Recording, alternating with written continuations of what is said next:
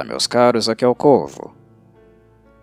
Os slashers oitentistas ficaram historicamente marcados pelo excesso de violência gráfica.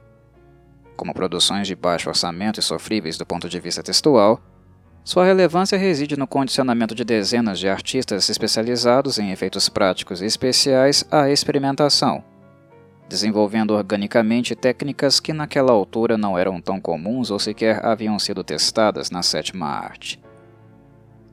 Na maioria dos casos, as técnicas sequer eram toleradas pelos mecanismos de censura, em títulos onde o público-alvo ocupava as poltronas confortáveis das salas de cinema. Maniac, filme de 1980 dirigido por William Lustig, é considerado um dos filmes mais brutais da safra americana.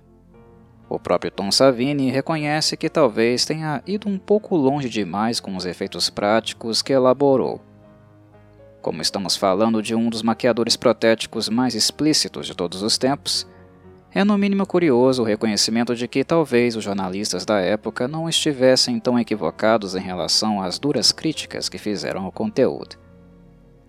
É importante lembrar que o ano é 1980 e trabalhos como Friday the 13th e Maniac, ambos de Savini, ainda não eram comuns para o público mainstream. Dito isso, naquela altura já eram incontáveis os filmes de exploitation, que quebravam todos os limites impostos pela moral e bons costumes. Porém, verdade seja dita, estes filmes não eram exibidos em salas tradicionais. Não é por acaso que Maniac foi censurado até mesmo pelo Los Angeles Times, jornal que se recusou a anunciar qualquer conteúdo relativo a este, até mesmo pôster, que, convenhamos, de fato não é o tipo de arte que poderia ser anexada em lugares públicos da sociedade da época. Tom Savini chocou toda uma geração, assustando inclusive a si mesmo no processo. Em Maniac, o maquiador protético chegou ao ponto de até matar a si, já que também atuou e foi vítima de Frank Zero, o serial killer interpretado por Joe Spinell. Com a ajuda de Boris, o manequim que Savini usou pela primeira vez em Dawn of the Dead, de George Romero alguns anos antes, ele dispara uma arma calibre 12 contra a cabeça do boneco, construída usando seu rosto como molde. E sim, você ouviu bem. Quem dispara a arma contra o para-brisa do carro não foi Spinell, mas sim o próprio Savini. A cena teria que ser feita rapidamente e em apenas uma tomada. Não havia tempo, dinheiro ou recurso para erros, já que o local de filmagem, pasmem, estava sendo usado ilegalmente. Comentei em várias ocasiões que filmar em New York é extremamente caro e que filmes de baixo orçamento jamais têm recursos suficientes para ficar muito tempo na cidade. Lustig, Spinell e Savini nem sempre conseguiam autorização para filmar em algumas localidades, o que inclui a cena da explosão da cabeça em particular. Muitas tomadas aéreas de Maniac foram na verdade reaproveitadas do filme italiano Inferno, dirigido pelo mestre Dario Argento no mesmo ano. Em relação à cena do disparo da arma de fogo, toda a equipe teve que fugir do local antes que os policiais chegassem. Notem que Savini usou munição real, certamente fazendo muito barulho e atraindo atenção enquanto aniquilava o crânio de Boris, aposentando o manequim permanentemente depois de alguns anos de serviços prestados. Por sinal, Boris não foi a única parafernália de Savini a ser reaproveitada. O cadáver decapitado e animado que vemos ao lado da cama de Zero, nos últimos momentos do filme, fruto de mais uma das alucinações do personagem, é o mesmo que foi construído e utilizado para Betsy Palmer, a Sra. Voorhees, em Friday the 13th. Sobre matar a si mesmo, Savini conta que foi uma das sensações mais estranhas e perturbadoras de toda sua carreira, o que é compreensível. Mesmo que ele tenha explodido novamente a cabeça de um boneco no excelente The Prowler, em 1971, a experiência é bem mais agonizante quando vemos nosso próprio rosto sendo desintegrado. Maniac é um slasher muito macabro. Macabro nos mínimos detalhes, até mesmo em situações como esta, onde o que está em jogo são apenas algumas questões técnicas, de segurança ou de cunho legal. Embora iniciante, a reputação de Lustig não era das melhores, pois suas aventuras anteriores haviam sido na indústria pornográfica. É intrigante como Spinell, que fez papéis secundários em obras renomadas como The Godfather, Rocky e Taxi Driver, tenha se envolvido em um projeto com profissionais dessa natureza. Porém, o ator acreditava no projeto e estava disposto a fazê-lo funcionar. A história foi completamente escrita por ele, que desejava uma adaptação ultrajante e perturbadora independentemente das consequências que teria de enfrentar posteriormente. É importante lembrar que filmes são capazes de destruir carreiras e reputações, mas Spinell, que morreria aos 52 anos em janeiro de 89, parecia não estar muito preocupado com isso, contrariando a opinião do status quo assertivamente, já que Maniac se tornou um cult classic. Uma manobra deveras esperta foi arquitetada para o filme no âmbito da inserção deste no mercado. A película propositalmente não foi disponibilizada para receber uma classificação da MPAA, filmando em locais sem autorização, solicitando a Savini níveis de gore altíssimos e contratando atrizes pornográficas para atuar na maioria dos papéis femininos, evitando assim custos com profissionais do cinema tradicional, Lustig e Spinell estavam convictos de que Maniac receberia uma classificação indicativa X, apesar do filme não conter nenhuma cena de sexo. A ausência de uma classificação foi suficiente para driblar a MPAA, já que na época os filmes não classificados tinham mais chances de chegar às salas de cinema do que filmes com classificação. Os não classificados não eram necessariamente barrados, um erro crasso no sistema de controle da época. Maniac não encontrou muitos problemas para chegar até as salas, ultrajando puritanos e conservadores de todos os tipos e setores. A cada cinéfilo que voltava para casa perturbado, graças às cenas explícitas de violência e a ambientação densa do filme, o marketing negativo dos analistas atraía mais o interesse. Era mais um episódio de fale bem ou fale mal, mas fale de mim. A princípio, o orçamento total disponível para o filme era de 48 mil dólares, sendo 6 mil investidos por Spinell, 12 mil por Andrew Garone e 30 mil por Lustig, que havia arrecadado dirigindo seus filmes adultos. Com tal quantia, convenhamos, era praticamente impossível fazer qualquer coisa. Porém, ela foi suficiente para ser aplicada em um mercado de ações, que elevou o valor para 135 mil em pouco tempo. Foi apenas quando o produtor britânico Jude Hamilton colaborou com 200 mil dólares adicionais, acreditando no potencial financeiro dos slashers, que Maniac se tornou mais viável. Entretanto, Hamilton só investiu com a condição de que sua então esposa, a atriz, modelo e cantora Caroline Munro, conhecida por atuar em clássicos como The Abominable Dr. Phoebs, The Golden Voyage of Simba e The Spy Who Loved Me, fosse escalada como a garota final. Proposta que não encontrou resistência, pois Lustig e Spinell precisavam do dinheiro. Caroline Munro tinha um currículo mais do que atrativo, e a primeira escolha para o papel principal, a italiana Daria Nicolodi, estava ocupada com seu marido Dario Argento e Mario Bava, gravando o já mencionado Infernal.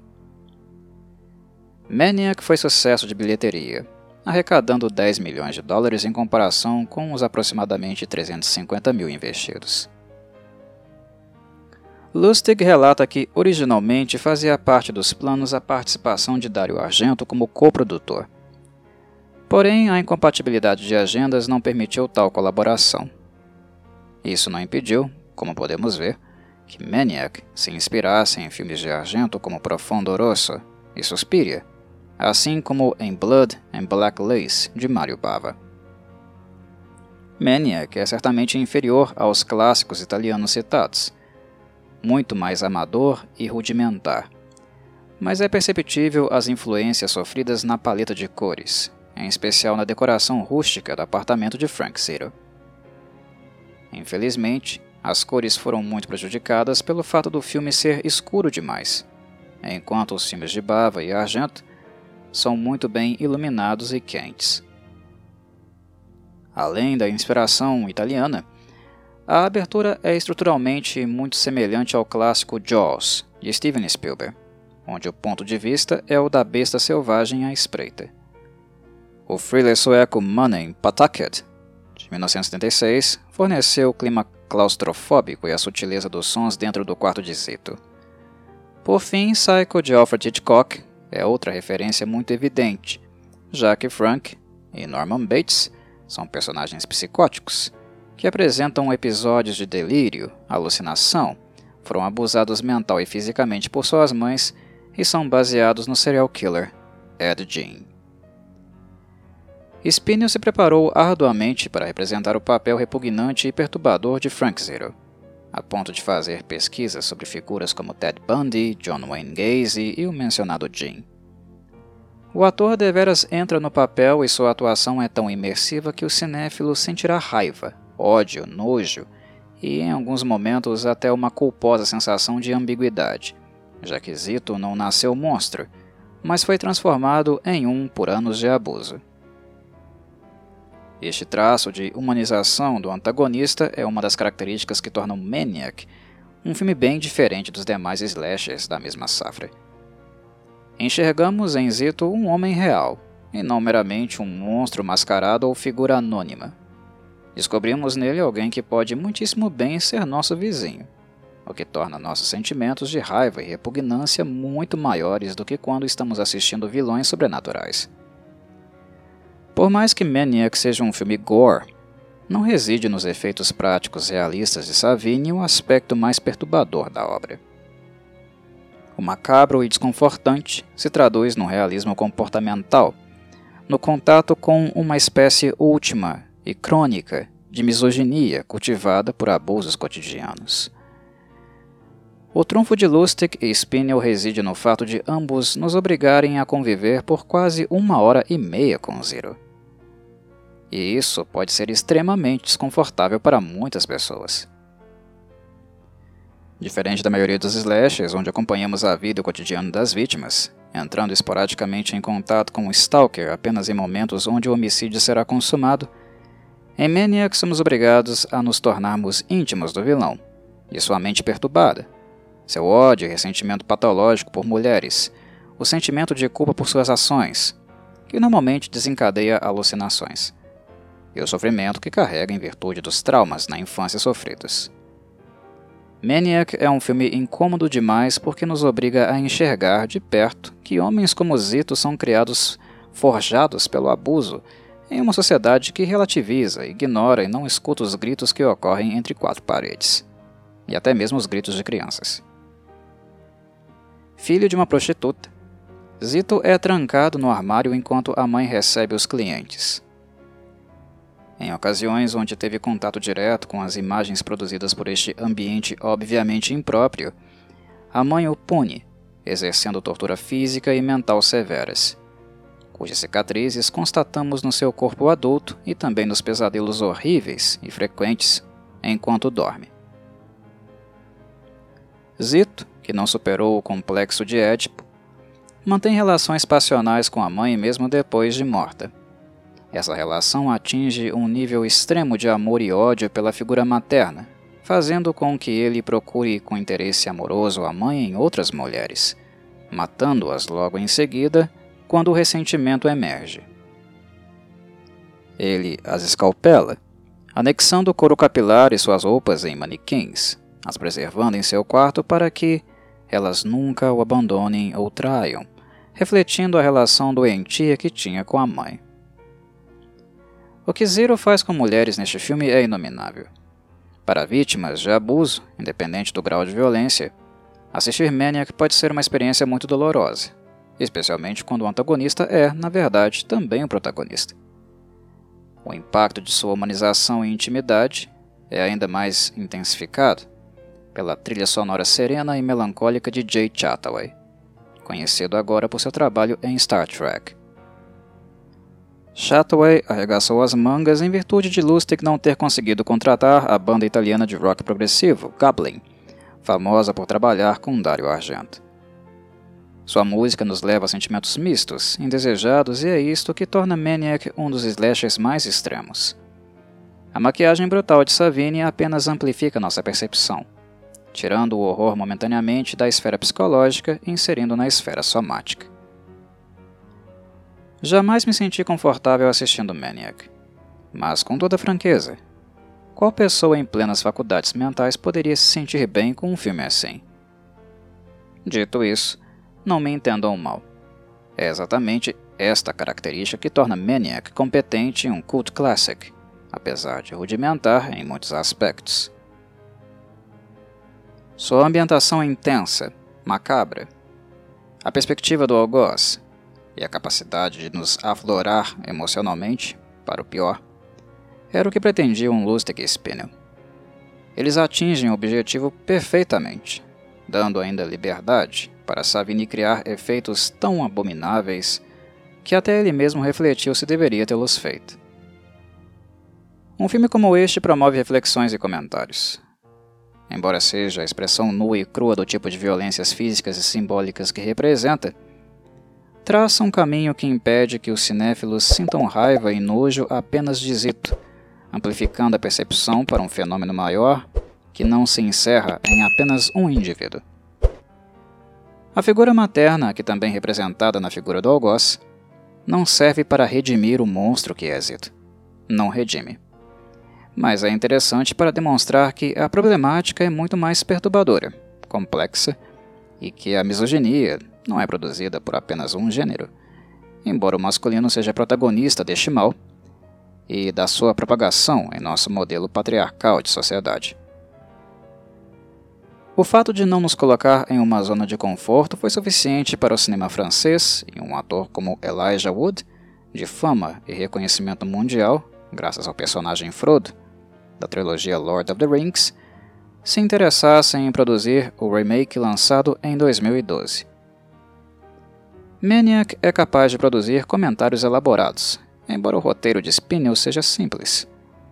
O filme original, como acontece na maioria das vezes, é bem superior ao remake, que goza de melhorias técnicas na iluminação e fotografia precárias no original, mas sem conseguir imprimir a mesma ambientação densa e macabra embora permaneça nauseante.